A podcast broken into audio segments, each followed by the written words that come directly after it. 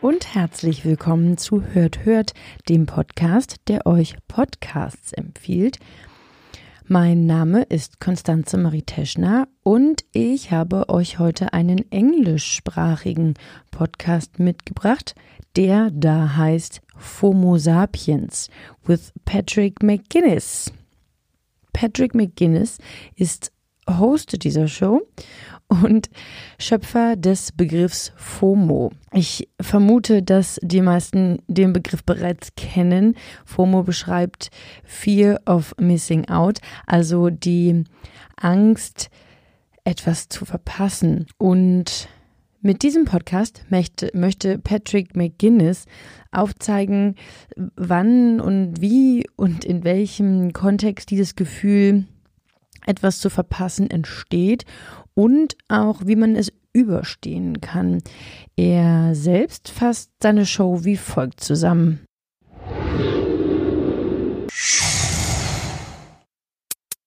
My name is Patrick McGinnis, and I'm the guy who invented the term FOMO. That's short for fear of missing out.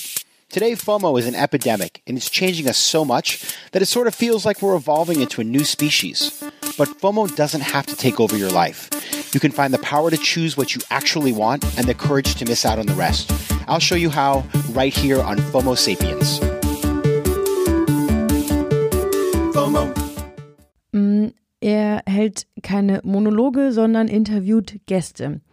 um dem FOMO auf den Grund zu gehen. Die Gäste kommen meist oder kommen eigentlich aus ziemlich unterschiedlichen Bereichen. Die sind oft kommen oft aus der Wirtschaft, sind Unternehmer, manchmal aber auch Künstler, Männer, Frauen, junge Leute, ältere Leute. Er macht ähm, da keinen kein Unterschied und die, das Gefühl des FOMO trifft ja vermutlich auch jeden. Deswegen mag ich diesen Podcast so gern, weil ich so sehr dazu relaten kann. Ich habe das in ganz unterschiedlichen Lebensbereichen. Das Gefühl, was zu verpassen und überall dabei sein zu wollen. Und auch im Freundeskreis unterhalten wir uns richtig oft darüber, dass dieses Gefühl so irrational ist und auch doof. Man kann ja auch einfach nicht an allem teilnehmen und mit dieses Gefühl, etwas zu verpassen, lässt einem ja auch nicht in dem Moment das genießen, was man gerade hat. Dennoch ist es nicht so einfach, darüber hinwegzukommen angesichts der ganzen Möglichkeiten, die uns bieten. Deshalb ähm, ist dieser Podcast dort eine, eine gute Hilfe.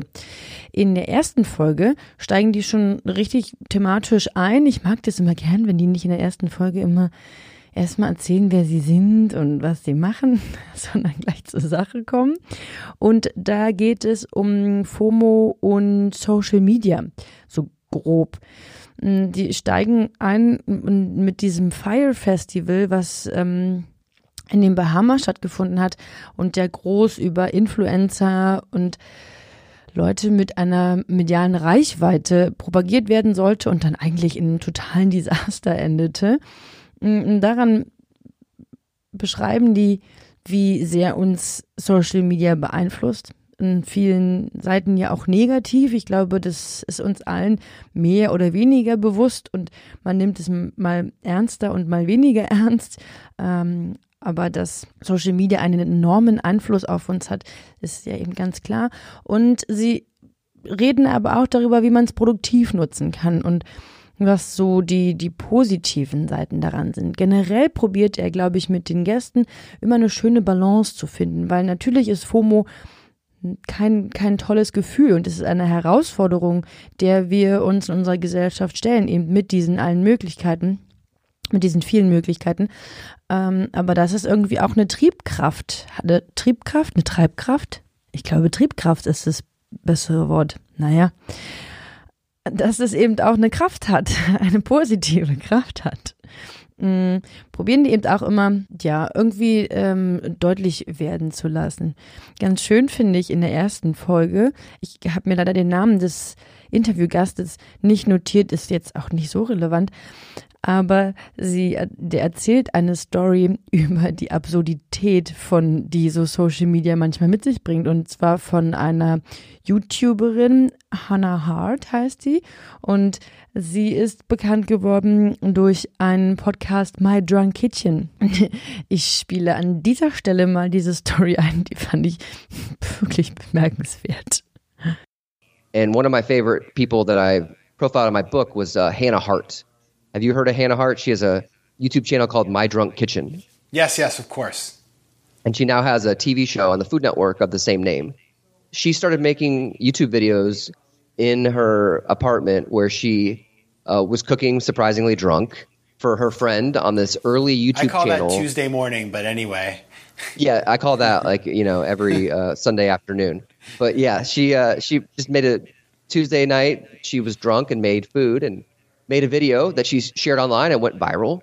And then she's like said to herself, "I want to double down on this. I want to go to LA." And she was living in New York at the time, and I'm going to make a career out of this. And so she was accidentally famous.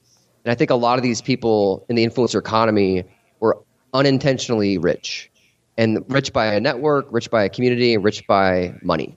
And so their consequences were that they started doing things very early.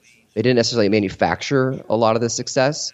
And I found that truly influential people, they gave, like Hannah, she gave her community ownership of her work. And by that, I mean she treated her community like a partner, like an equal, and her customer base came from that. She would answer every YouTube comment. And uh, the best story about her is she went in the YouTube comments and she realized that people in her community wanted a tour.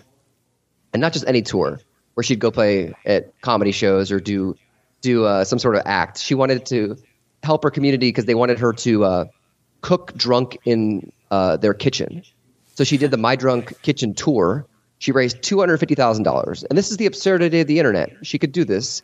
Ja, was ähm, eben so Community-Bildung oder Tribe-Bildung, wie es ja teilweise auch genannt wird, so mit Leuten anstellt. Also wenn ich mir vorstelle, ich bezahle Geld dafür, dass ein betrunkener Mensch in meiner Küche kocht, das Moment, da, da läuft irgendwas schief. Nun gut, mm, die Gäste, die ihr interviewt oder die, die Interviews haben immer so ein bisschen unterschiedlichen Schwerpunkt. Manchmal geht es mehr um die Person als solches, die entwickeln, entwickeln dann mehr den Lebenslauf der Person und äh, unterhalten sich ja über so mehr persönliche und intimere Erfahrungen. Oder manchmal steht auch wirklich ähm, dieses Gefühl, dieses, das, das FOMO und der Umgang damit im Vordergrund. Parallel führt er einen, einen weiteren Begriff ein, der mir jetzt noch nicht so geläufig war, aber natürlich Sinn ergibt, und zwar ähm, FOBO, äh, Fear of a Better Option, was dem ja auch ja so parallel läuft. Also man hat die Befürchtung, dass es eine bessere Option gibt und man nicht die richtige Entscheidung trifft, was eben auch dazu führen kann, dass man gar keine Entscheidung trifft, eben aus der Befürchtung, dass da noch etwas Besseres wartet. Und diese beiden psychologischen Mechanismen thematisieren und, und verhandeln die dort immer. Mm, ich mag diesen Podcast so gern, weil man dadurch eben, weil dieses Gefühl des FOMO so ein bisschen kleiner oder greifbarer wird, angesichts dessen, dass man weiß, dass ich erfahren habe, dass eben viele andere Menschen und auch viele erfolgreiche Menschen ähm, darunter leiden. Und die geben ja eben auch immer oder meist Ratschläge im, im Umgang damit, was man machen kann dagegen, also wie man damit umgehen kann. Ähm, und man äh, erfährt von interessanten Unternehmen und von interessanten Menschen. Ja, äh, hier mm, Patrick McGuinness. Generell ist ein super sympathischer, smarter Typ. Der hat, wie gesagt, diesen Begriff geprägt, als er an der Harvard Business School gelernt hat und eben als junger Student alles machen wollte, von jedem ähm, Club und in jeder Verbindung und natürlich auch ein guter Student sein. Mm, ja, der ist super smart. Ich höre ihm sehr gerne zu. Er kennt seine Gäste meist schon vorher. Das macht das Gespräch eben auch sehr locker und so freundschaftlich. Mm, am Beginn jeder Folge oder am Beginn des Gesprächs bittet er auch immer den Gast, uns Hörern, zu sagen, woher die sich kennen, so kommt das Gespräch immer sehr entspannt ins, ins Rollen. Das gefällt mir wirklich sehr gut. Eine Folge geht so circa 30 Minuten, manchmal ein bisschen mehr, aber so roundabout. Und es gibt bereits ähm, 50 Folgen, also drei Staffeln auch schon. Und das, oder also jetzt gerade befindet er sich in der vierten Staffel. Am Finale der dritten Staffel ähm, gibt es ein, eine tolle Aufnahme und zwar wird er dort interviewt in der Harvard Business School zu der, jetzt zu dem, zu der Entwicklung dieses Begriffs und wie das alles äh, ins Rollen äh, gekommen ist. Und da äh, hören wir uns einen Ausschnitt an. It was actually exactly five years ago, on the eve of my HBS reunions. I was sitting in my apartment in New York on, a, on the Wednesday, and I got an email from a guy named Ben Schreckinger.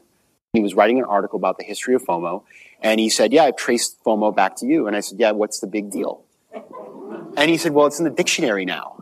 and so I opened the dictionary. I guess I Googled it and it was in the dictionary. And I thought to myself, like, where I've missed out on FOMO becoming a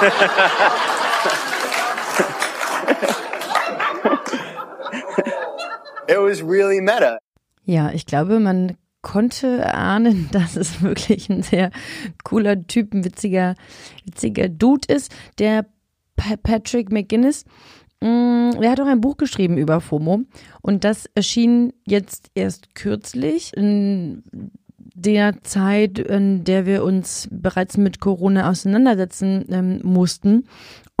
Und er hatte so ein bisschen die Befürchtung, den schlechtesten Zeitpunkt dafür gewählt zu haben, weil er dachte zeitweise, dass FOMO mit Corona ausgeschaltet ist, weil wir ja sowieso nirgendwo hin können. Wir verpassen nicht so viel. Und dann ein Buch zu veröffentlichen, wo es darum geht, Angst davor zu haben, etwas zu verpassen, war schwierig, ganz schwierig. Aber ähm, auch dazu hat er eine Podcast-Folge veröffentlicht, in der er interviewt wurde. Ähm, beziehungsweise ist es halt so ein Gespräch eher. Und ähm, in, in dem unterhalten die sich über den jetzigen Stand und wie, wie FOMO sich einfach verändert in Angesicht der ähm, Corona-Krise, die wir gerade haben. Das Gespräch klingt so. And so there was a period, I have this like honeymoon period where I was like, well, I guess FOMO is is no longer a thing. And I saw on Twitter somebody said uh, FOMO's dead or FOMO is so 2019. And I thought to myself, well, okay, that's good for the world, but bad for the guy who just wrote a book about FOMO. Well, those those first couple of weeks though, they were strange weeks, right? Like now we're, you know, we're several weeks and we're a couple of months in by the time listeners are hearing this, and we've kind of got our footing. But those first couple of weeks, it was all socializing all the time. I was at an Indigo Girls concert, and a half an hour later, I was watching an artist like do a drawing lesson. A half an hour later, I was catching up with my mother on Zoom. And you're right. You didn't have to miss out on everything. Everything would just come to your living room. And when it wasn't in your living room, you could finally do all the things you wanted to do. But we got we got so tired though. Exactly. It got old fast. And then I started to feel this deep sense, a profound sense of loss of this the fact that I was missing out on this parallel life that I used to live that I couldn't go to restaurants, that I couldn't go on the subway, that I couldn't, I mean, leave the house without putting on a face gla- a face mask and gloves. And so I started to realize, and I started to see a change in the conversation, even like some funny videos that were that were put online about people saying, uh, I actually realize now that I now have a faux FOMO, fear of fear of, of, missing out on FOMO. And so I think that is the interesting thing is we realize that we actually all wish we had FOMO again. We're looking forward to having it again because we want something to miss out on. Ja, äh, ich glaube, da liegen die sehr richtig, dass ähm, wir nach wie vor uns mit diesem Phänomen des Fear of Missing Out auseinandersetzen können und müssen. Mm, Fazit, es ist ein wirklich schöner Podcast, den man ähm, mal so nebenbei laufen lassen kann. Nette Gespräche von sehr interessanten Menschen, nette, nette Anregungen, die man da so mitbekommt. Und eben dieses Fear of Missing Out oder Fear of a Better Option überwinden zu können. Ich bedanke mich sehr herzlich für eure Aufmerksamkeit. Wenn ihr uns mitteilen möchtet, wie ihr diesen Podcast findet oder Anregungen habt oder Podcast-Vorschläge, dann könnt ihr die gerne schreiben an hört mit maria gmail.com, hört mit OE, versteht sich. Und dann wünsche ich euch noch einen schönen Tag. Tschüss.